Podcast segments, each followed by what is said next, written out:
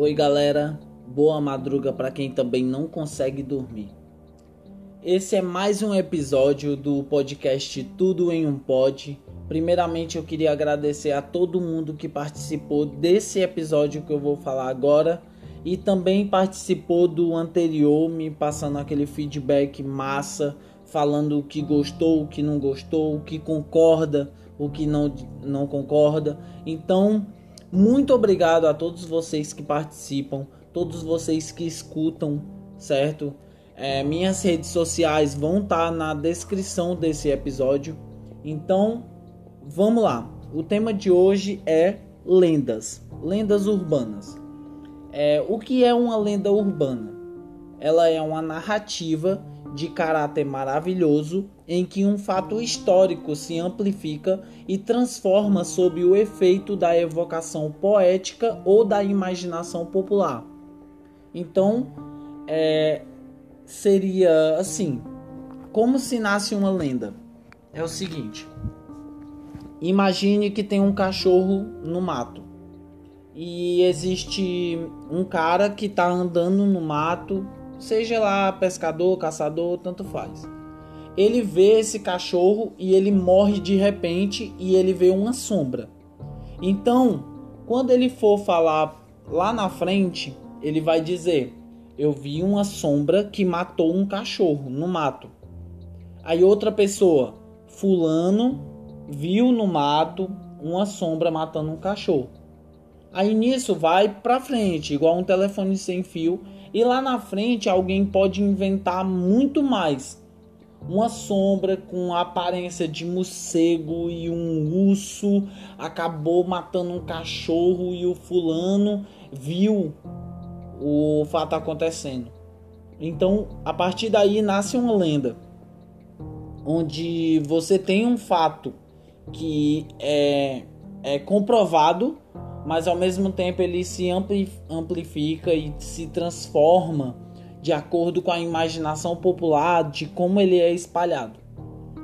Então, existiu é, duas lendas muito conhecidas aqui em Fortaleza, Ceará. Eu, eu morei muito tempo em Fortaleza, Ceará, agora eu moro em um município próximo. Mas é, existiu duas lendas muito famosas em Fortaleza, que é a primeira lenda foi nos anos 80. É, existiu a lenda do corta-bundas. É isso mesmo. corta-bundas. Um maníaco que ele andava armado por uma navalha. Ele tinha o hábito de cortar nádegas femininas no bairro José Walter. Isso nos anos 80. Só que essa lenda perdurou tanto tempo que tem pessoas que nasceram em 93, 94 que ainda lembram dessa lenda existir. Então não se sabe ao certo quando acabou e não se sabe ao certo quanto tempo ela perdurou, né? Quanto tempo começou e quanto tempo terminou. Então, eu não pesquisei muito a fundo porque eu queria só trazer mesmo é, o nome da lenda e um pouco do que é, mas eu não sei o desfecho. Eu não sei se ele foi morto, esse maníaco, eu não sei se ele foi foi preso, eu não sei. Existiu outra lenda também, que é a lenda chamada Perna Cabeluda. Eu acho que você já deve ter ouvido falar, você que é de Fortaleza. E é o seguinte: existia um programa de TV que tinha um quadro em que você mandava uma carta dizendo é, algum relato sobrenatural. E nisso, um caminhoneiro, sem se identificar, ele mandou um relato sobrenatural chamado A Perna Cabeluda. Ele disse que estava passando de caminhão numa estrada à noite e de repente uma perna, somente uma perna, pulando atrás dele, cheia de cabelos como se fosse de um selvagem, perseguiu o caminhão durante muitos metros e pulou no mato. Nisso, depois desse relato dele, muitas outras pessoas começaram a mandar cartas para a TV pedindo para que fosse divulgado todas essas cartas. E nisso o programa teve vários quadros em que eles levavam ao público mais informação e também mais relatos é, envolvendo essa perna cabeluda, que ela andava pelos bairros, em alguns bairros da capital cearense, e aplicava chutes em quem andava à noite nas ruas. Então existia relatos de pessoas que tinham hematomas, que foi uma perna cabeluda que veio pulando atrás dele, aplicando chutes nele. Então eram vários relatos assim que dividia opiniões, né? Todo mundo levava tanto na brincadeira quanto levava muito a sério. É, o próximo, a próxima lenda, ela, ela é do teatro jo, teatro José de Alencar, ok? Nossa, enganchei agora total. Então é o seguinte, eu queria primeiramente agradecer a Vitória, a, é, que me falou um pouco no áudio sobre uma bailarina e o Teatro José de Alencar. Então eu resolvi pesquisar um pouco mais e descobrir é, mais ou menos de onde veio essa história. Então é o seguinte: é, o nome dessa lenda é A Bailarina Azul. É, numa sexta-feira, dia 17 de junho de 1910, o Teatro José de Alencar abria pela primeira vez as suas cortinas em um espetáculo então eles convidaram a banda sinfônica do Batalhão de Segurança, regida pelos maestros Luiz Maria Esmido e Henrique Jorge. E nisso, eles no início do século XX, eles tiveram essa apresentação, era a primeira do teatro, e desde já passaram-se 105 primaveras uma mistura de risos, horror e curiosidade sobre o que paira nos corredores do complexo cultural. Seguiram a humanidade, a sociedade cearense há muito tempo, lendas diversas sobre os corredores, mas em todas tinham uma bailarina com colã azul. Então muitas pessoas é, isso tudo dividiu, é, dividiu opiniões entre quem achava que era só uma lenda e quem jurava de pé junto que já ouviu, já viu também.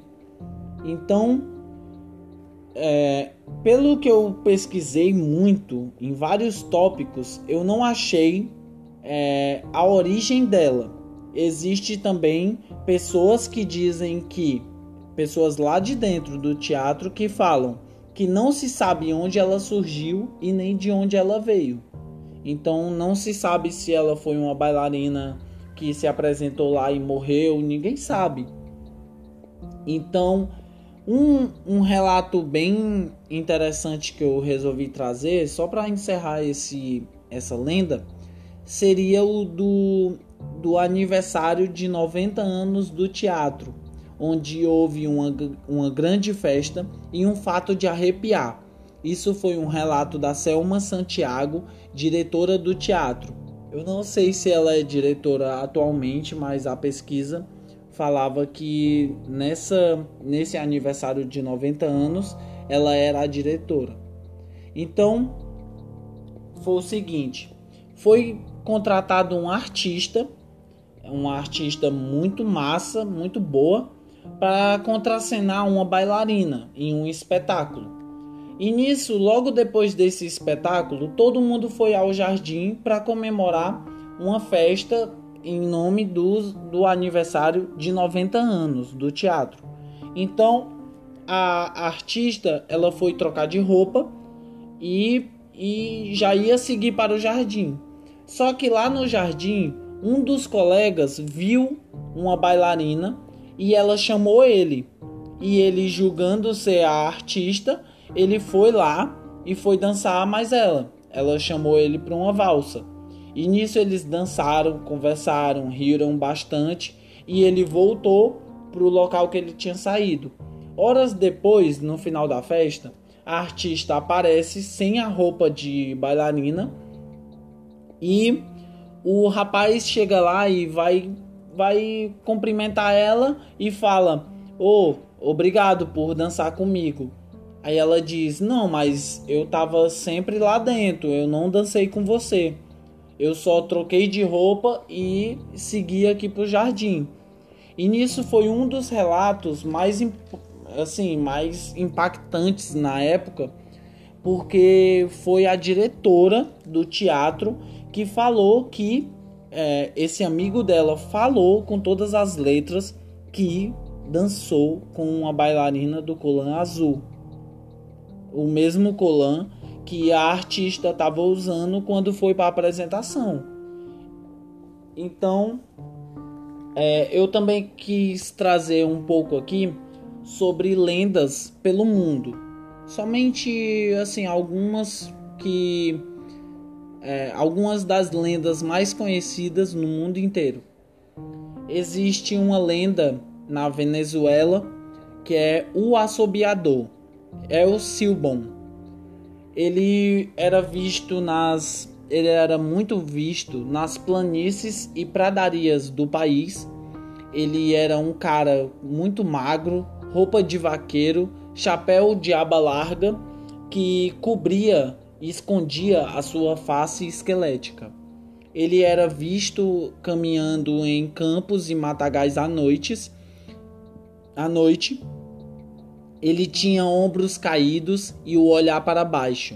Ele carregava uma bolsa pesada de ossos e restos de, é, decompostos é, nas suas costas ele é, geralmente nas versões que eram contadas dele, em todas tem que ele assobia muito alto e alguns relatos descrevem que ele, tem, ele tinha uma altura de mais ou menos 6 metros de altura. Ele usava esse assobio para que é, para avisar da chegada dele. Ele atacava viajantes solitários ou homens bêbados e infiéis. Ele quando ele assobiava, você conseguia ouvir o som do assobio, mas não conseguia ver de onde ele vinha. É, e ao contrário do que todo mundo imagina, quanto mais baixo o som, mais próximo ele estava de você. E essa é a lenda do assobiador. Existe uma lenda também muito conhecida que é a do chupa-cabra. Ele, ele também teve relatos em, no Brasil, no México, nos Estados Unidos, mas ele a lenda começou mesmo em Porto Rico. E ele tinha a aparência de um urso com espinhos nas costas do pescoço à cauda. Existem versões e relatos também que ele tinha uma pele escamosa e até é, e até guelras, mas são só versões e tudo isso virou uma lenda porque ele podia muito bem ser confundido com um coiote. Toda vez que um coiote era morto por algum caçador, é, eles sempre tiravam fotos dizendo: Olha, capturei o chupacabra. Então ele virou uma lenda porque muitas pessoas viam um coiote e achavam que era ele e podiam ver ele e achar que é só um coiote. Então é uma lenda, virou uma lenda. É, a próxima é a Blood Mary, que é, ficou muito conhecida é, nos Estados Unidos. Ela também é conhecida é, como Maria Sangrenta. Ela é contada de diversas formas, então você sempre vai ver versões dela em vários cantos do país, do, dos países, pelo mundo. Existem versões dela é, japonesa, existem versões dela francesas e espanholas, é, espanhola. Existem também versões americanas, que é a versão original da Blood Mary, e ver, uma versão brasileira. Então vamos falar daqui a pouco sobre a versão brasileira. É, a versão mais popular dela ela ela aparece quando você fala o nome dela, Blood Mary, três vezes olhando para o espelho. E nisso, o que é que acontece? Dentro do espelho, ela, ela se inclina para frente, saindo do espelho e arranca seus olhos. Ou, é, em muitos relatos, ela puxava a sua vítima para ela, prendendo no espelho por toda a eternidade. A versão brasileira da Blood Mary é a famosa loura do banheiro, que ela aparecia quando você dava descarga três vezes dizendo xingamentos. Então, a versão da loura do banheiro foi contada a partir de uma adaptação à história da Blood Mary. É, Existe também a lenda Black Chuck, que é um, um cachorro todo negro, dos olhos vermelhos, é, que caminhava no leste da Inglaterra. O cachorro era descrito como grande e peludo, do pelo negro e os olhos vermelhos, e presas de javali. E ele era muito visto à noite é, em suas maiores versões, em suas vastas versões por aí pela Inglaterra, ele era associado ao próprio diabo e sua aparição era como um presságio da morte. Toda vez que você via uma criatura dessa, você saberia que alguém ali próximo iria morrer. Então, Outras histórias foram sendo criadas ao longo do tempo, isso na Inglaterra ainda, e outras histórias já falavam o contrário. Elas falavam que esse cachorro ele ajudava viajantes perdidos a encontrarem seus destinos, contradizendo que trazia má sorte você entrar em contato com a criatura. Então, a Inglaterra ela ficou muito tempo acreditando nessa lenda como um má e muitas pessoas acreditavam é, que esse cachorro era uma forma de. Funcionava como uma bússola. Chegava nos viajantes perdidos, latia e, e seguia até o destino correto, para que você seguisse ele. Um caso, uma lenda que eu achei muito interessante, muito massa de pesquisar, que é, é bem macabra também é a da Nora, a freira. Então, essa lenda ela é do país de Gales, é a Nora, a freira. Existe uma freira com o nome Nora e ela assombra até hoje os bosques do país de Gales. Ela, ela é, geralmente era vista perto de uma floresta onde há um castelo do século 12 ou 13 onde dizem que ela viveu. Muitas pessoas do país de Gales viram ela. Não é uma lenda que como a do chupa-cabra. Muitas pessoas só dizem que encontraram seus animais mortos com furos. Então não é isso. Várias pessoas do país de Gales viram a Nora, a freira. Existem também vários acidentes de carro que aconteceram perto desse bosque, em que pessoas desviaram o carro e caíram no barranco após ver a freira no meio da estrada. Então, a história original dela é que a Nora ela engravidou de um guarda do castelo. Ao ser descoberto o pecado, ela iria ser executada por, por e contra a palavra de Deus mas só que ela fugiu a tempo com o bebê e o escondeu num tronco de uma árvore, com a intenção de voltar para buscá-lo após se livrar dos perseguidores. Quando ela finalmente conseguiu fugir dos perseguidores, ela voltou. Ao retornar, ela não encontrou o bebê. Então ela vasculhou a floresta toda, dia e noite, até que acabou morrendo.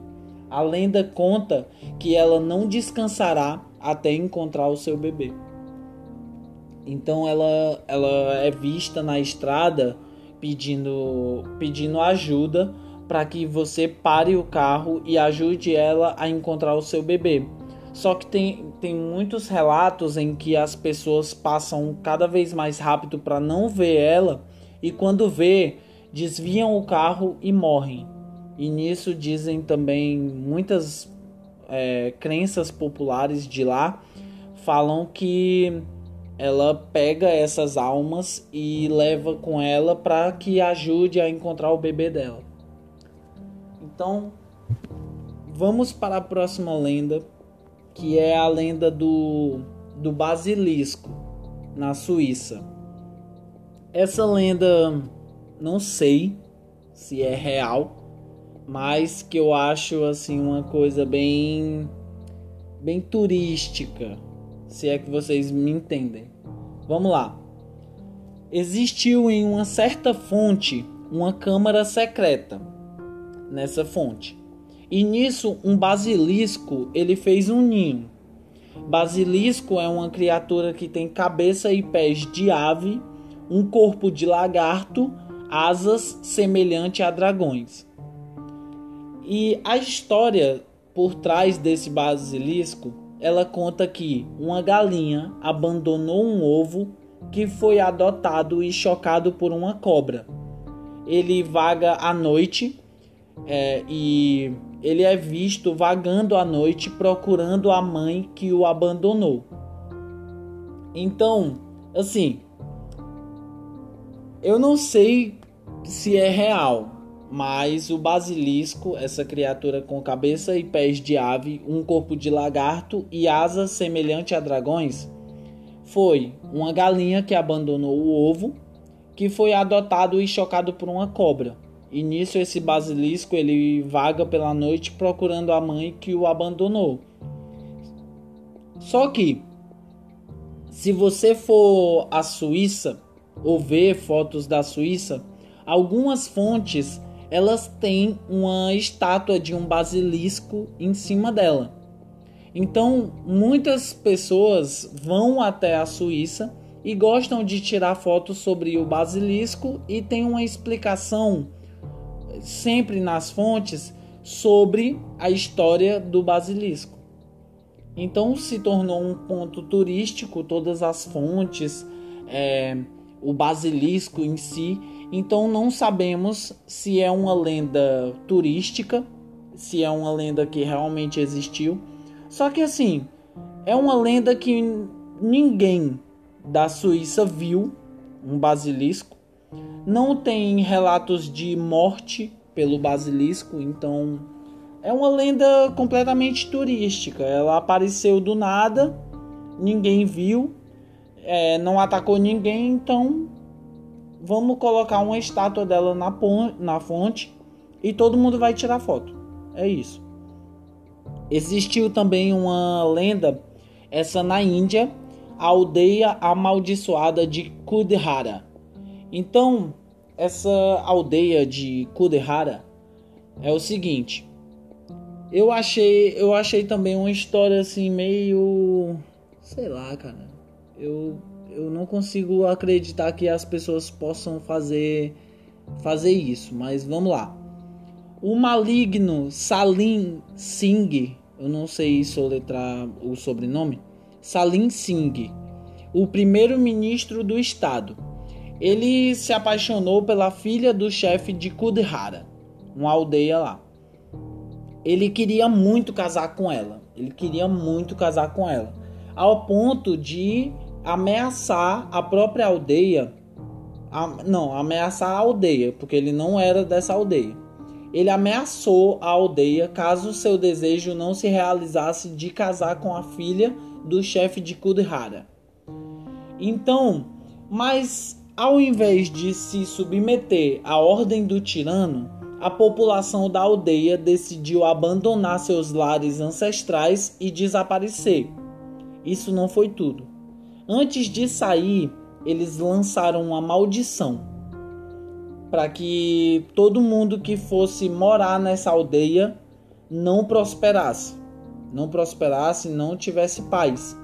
Então é o seguinte: para impedir que um cara, primeiro-ministro do estado, altamente tirano, casasse com a filha do chefe de Kudehara, todo mundo abandonou suas casas, abandonaram a aldeia e lançaram uma maldição na própria aldeia para que os próximos que tentassem morar lá não tivessem paz e fossem atormentados. Os membros da Sociedade Paranormal de Nova Delhi, nos dias atuais, tentaram lá passar uma noite nessa aldeia para ver se ela realmente era amaldiçoada. E nisso eles disseram que ouviram vários ruídos à noite, ouviram coisas caindo e sons de coisas pegando fogo. Então, é, o desenrolar foi que esse cara que era altamente tirano, ele desistiu de casar com a, a filha do chefe. E a filha do chefe também saiu junto com a população da aldeia e abandonou todos os seus lares. A próxima lenda é a do El Cucuy, que é do México. É o seguinte: é uma, criança, é uma criatura pequena, medonha, peluda, olhos vermelhos brilhantes, orelhas iguais a de morcego e a boca cheia de dentes afiados. É, ele se tornou uma lenda também como o velho do saco, que é contada para crianças se comportarem e tal. Se elas não se comportar, o, o El Cucuy vai pegar elas. Então eles se escondem no armário ou embaixo da cama e esperam o momento certo para poder atacar. Dizem também na história dessa lenda que ele toma a forma de qualquer sombra para poder andar é, próximo das suas vítimas até o momento que elas descansar e eles poder a matar, a devorar. Então, a próxima lenda é a do Akamanto, lá do Japão. É um espírito. É, essa lenda é muito engraçada, mano. Eu, eu ri muito quando eu tava sozinho aqui. Caralho, mano. Como é que alguém consegue, sei lá, acreditar nessa lenda? Não sei. Mas vamos lá. É um espírito que ele assombra banheiros femininos. Geralmente ele fica no último banheiro feminino. Ele usa uma máscara e geralmente ele é visto com uma máscara para esconder o seu rosto extremamente bonito. Ele. ah, meu Deus. Então é o seguinte: você chega lá no último banheiro feminino, você mulher, e de repente você escuta uma pergunta da porta do banheiro que pergunta para você: você quer papel vermelho ou azul? E nisso, se você responder vermelho, você será morta violentamente e será encharcado de sangue. Se você responder azul, você será estrangulada até que sua pele fique azul. Mas aí você deve estar se perguntando: e se eu falar outra cor? Se você falar qualquer outra cor, aparecem mãos de dentro do vaso que te arrastarão até o inferno. Então, difícil acreditar? Um pouco. Um pouco. Uma pessoa que chega e pergunta se você quer papel vermelho ou azul, independente da resposta, ele te mata. Se você falar qualquer outra cor, ah, eu quero um papel preto umas mãos de dentro do vaso te arrastam ao inferno. Então, se ele apareceu, fudeu, não tem o que fazer. Então, é isso. Muitas essa lenda ela teve outras versões também em que ele pergunta se você quer alguma coisa.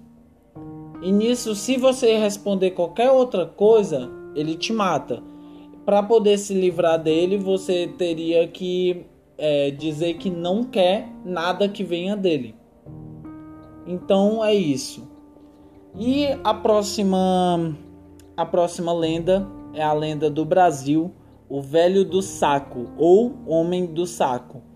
Surgiu no século XIX em que um velho com a roupa suja ele andava à noite buscando crianças que andavam sozinhas à noite ou que ficavam até tarde na frente de casa.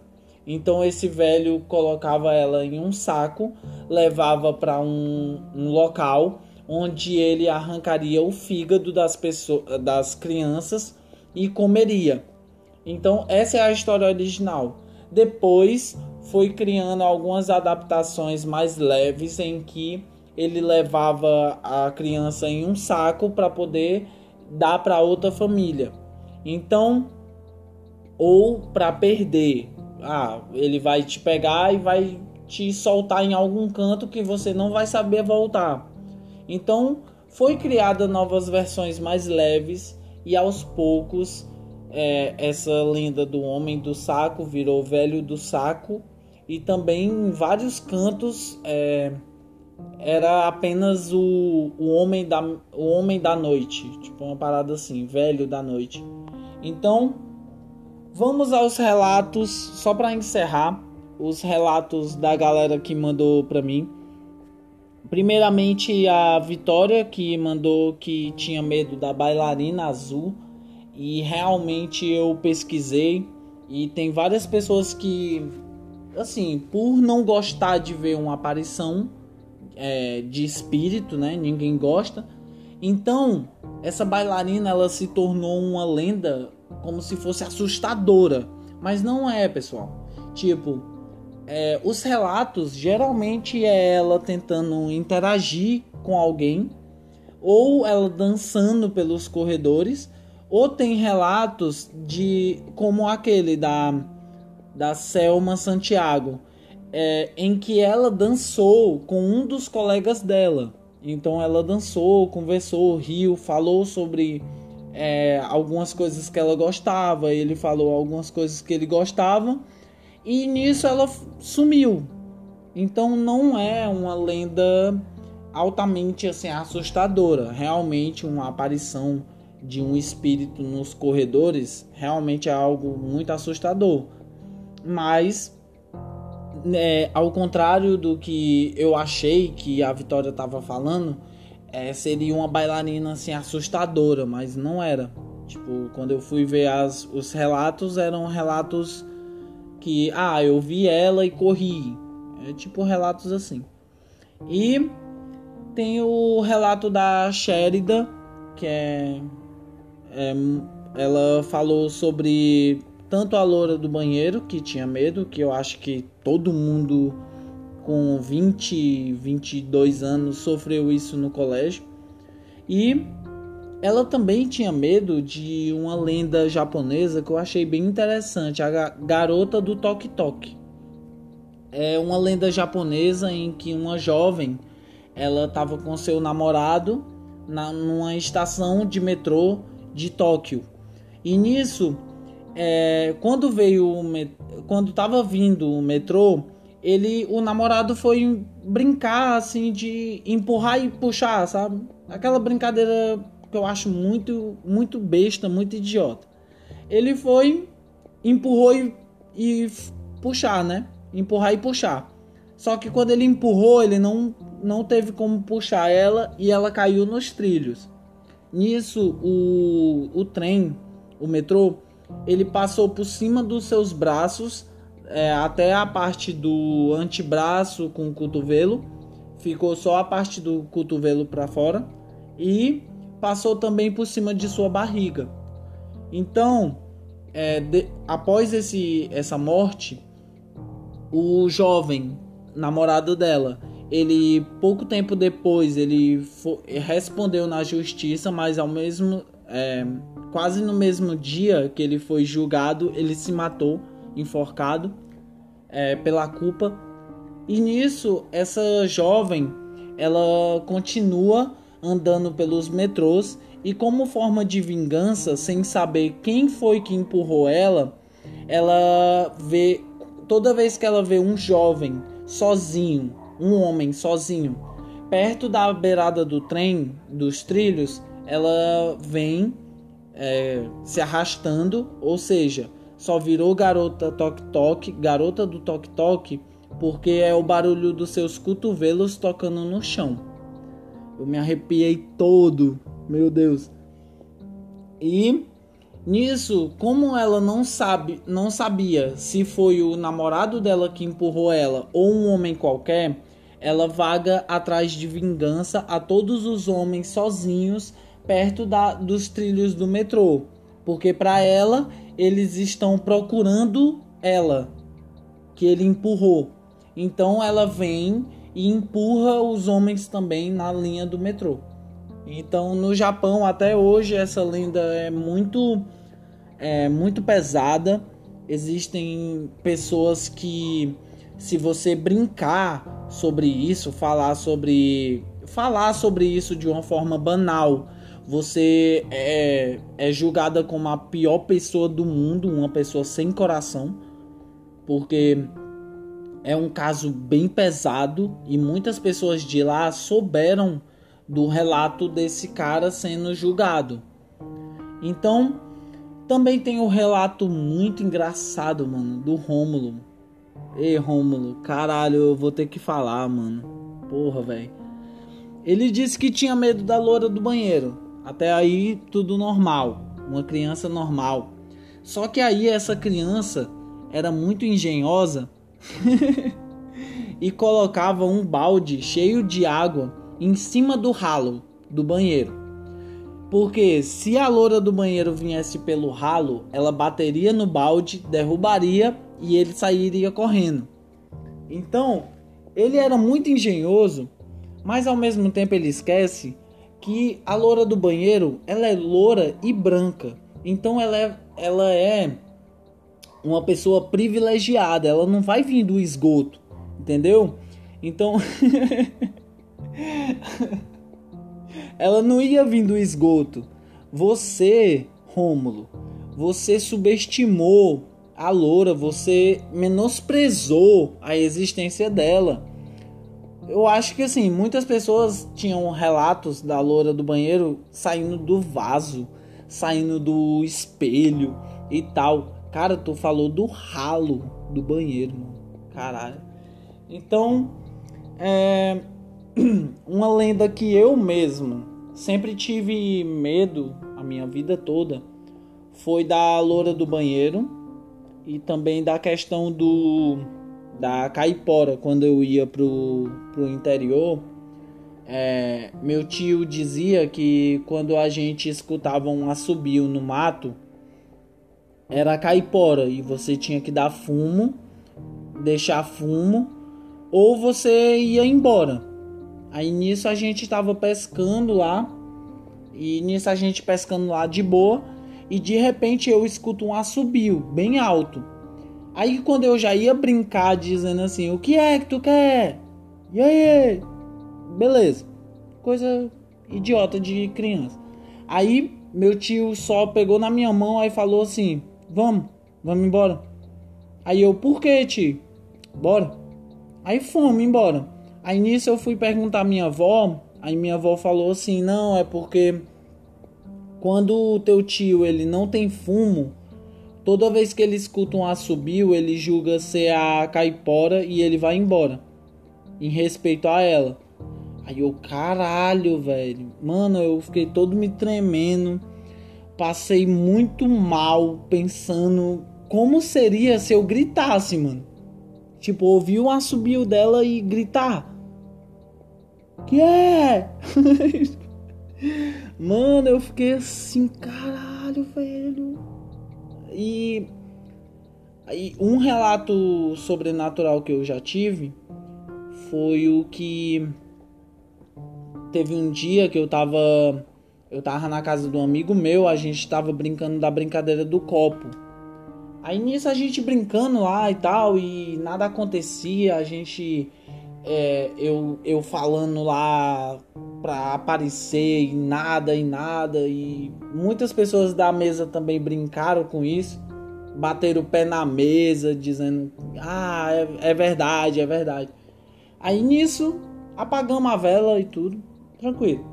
Aí eu fui, eu fui no banheiro sozinho. Aí nisso, quando eu fui no banheiro, a, a cortina do banheiro ela balançou como se alguém estivesse entrando e de repente a luz apagou. Aí nisso eu, caralho, velho. Aí quando eu corri lá pra fora, pra fora do banheiro assim, pra, pra falar assim, tipo, reclamar com quem fez isso, todos os caras que estavam na mesa estavam lá fora. Já estavam lá fora e a casa era muito grande, não daria tempo deles correr sem fazer som no chão e já tava todo mundo lá fora conversando. E só tava eu sozinho lá dentro. E eu fiquei, caralho, velho, como assim, mano? E por muito tempo eu tentei explicar isso de alguma forma lógica e não encontro. Era como se alguém tivesse entrando, batendo a cortina assim, levantando e a luz apagou. E eu, caralho, velho. Aí corri lá, passei muito tempo com medo de ir no banheiro, com medo de eu geralmente eu ia morrendo de medo no banheiro da minha própria casa. E outro relato também foi que um dia eu tava andando numa rua e assim, na calçada tinha várias mesas e tinha o um pessoal bebendo na, nas mesas. E na beirada da calçada tinha um carro parado, ok, estacionado.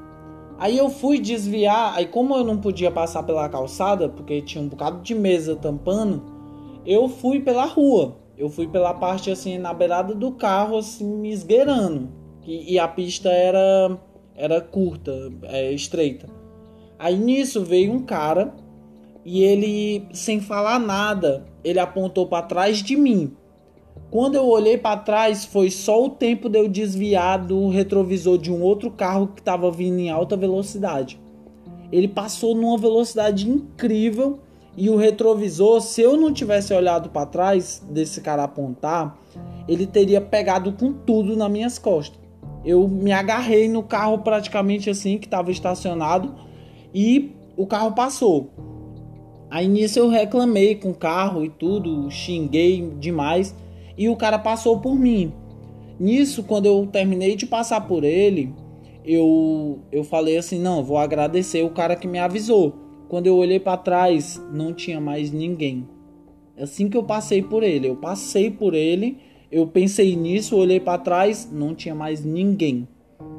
Aí nisso eu cheguei em casa, de boa, tranquilo, eu nem me, me nem me toquei desse assunto. Cheguei em casa e tal. Quando eu parei para pensar, eu fiquei, caralho, velho. Aí contei pra minha mãe, contei pro pessoal. E todo mundo achou aquilo incrível. E eu ficava pensando, cara, o que aconteceu, mano? E vamos encerrando o assunto de hoje. Muito obrigado por ter escutado até aqui. Muito obrigado a quem participou, deixando o seu relato aqui. É, foi muito massa, muito engraçado pesquisar algumas lendas. Algumas lendas são assim, eu particularmente eu não acredito em nada dessa de algumas lendas, principalmente do Akamanto de, do Japão, que ataca banheiros femininos e, e pergunta se quer papel vermelho ou azul, não sei. Então, muito obrigado a quem ouviu até aqui. Me sigam nas redes sociais, acompanhem. Eu sempre estou fazendo perguntas para que você possa participar aqui inteiramente, que eu possa também estar tá dizendo seu nome como agradecimento, certo? Sempre acompanhe as redes sociais, por favor. Isso é muito importante para que o podcast alcance cada vez mais ouvidos. Compartilha para várias pessoas o podcast. Fala que é, a loura do banheiro vai atacar ele se ele não ouvir esse episódio. Então, muito obrigado a todos. Uma boa noite, uma boa tarde, um bom dia, uma boa madruga para você também que não consegue dormir.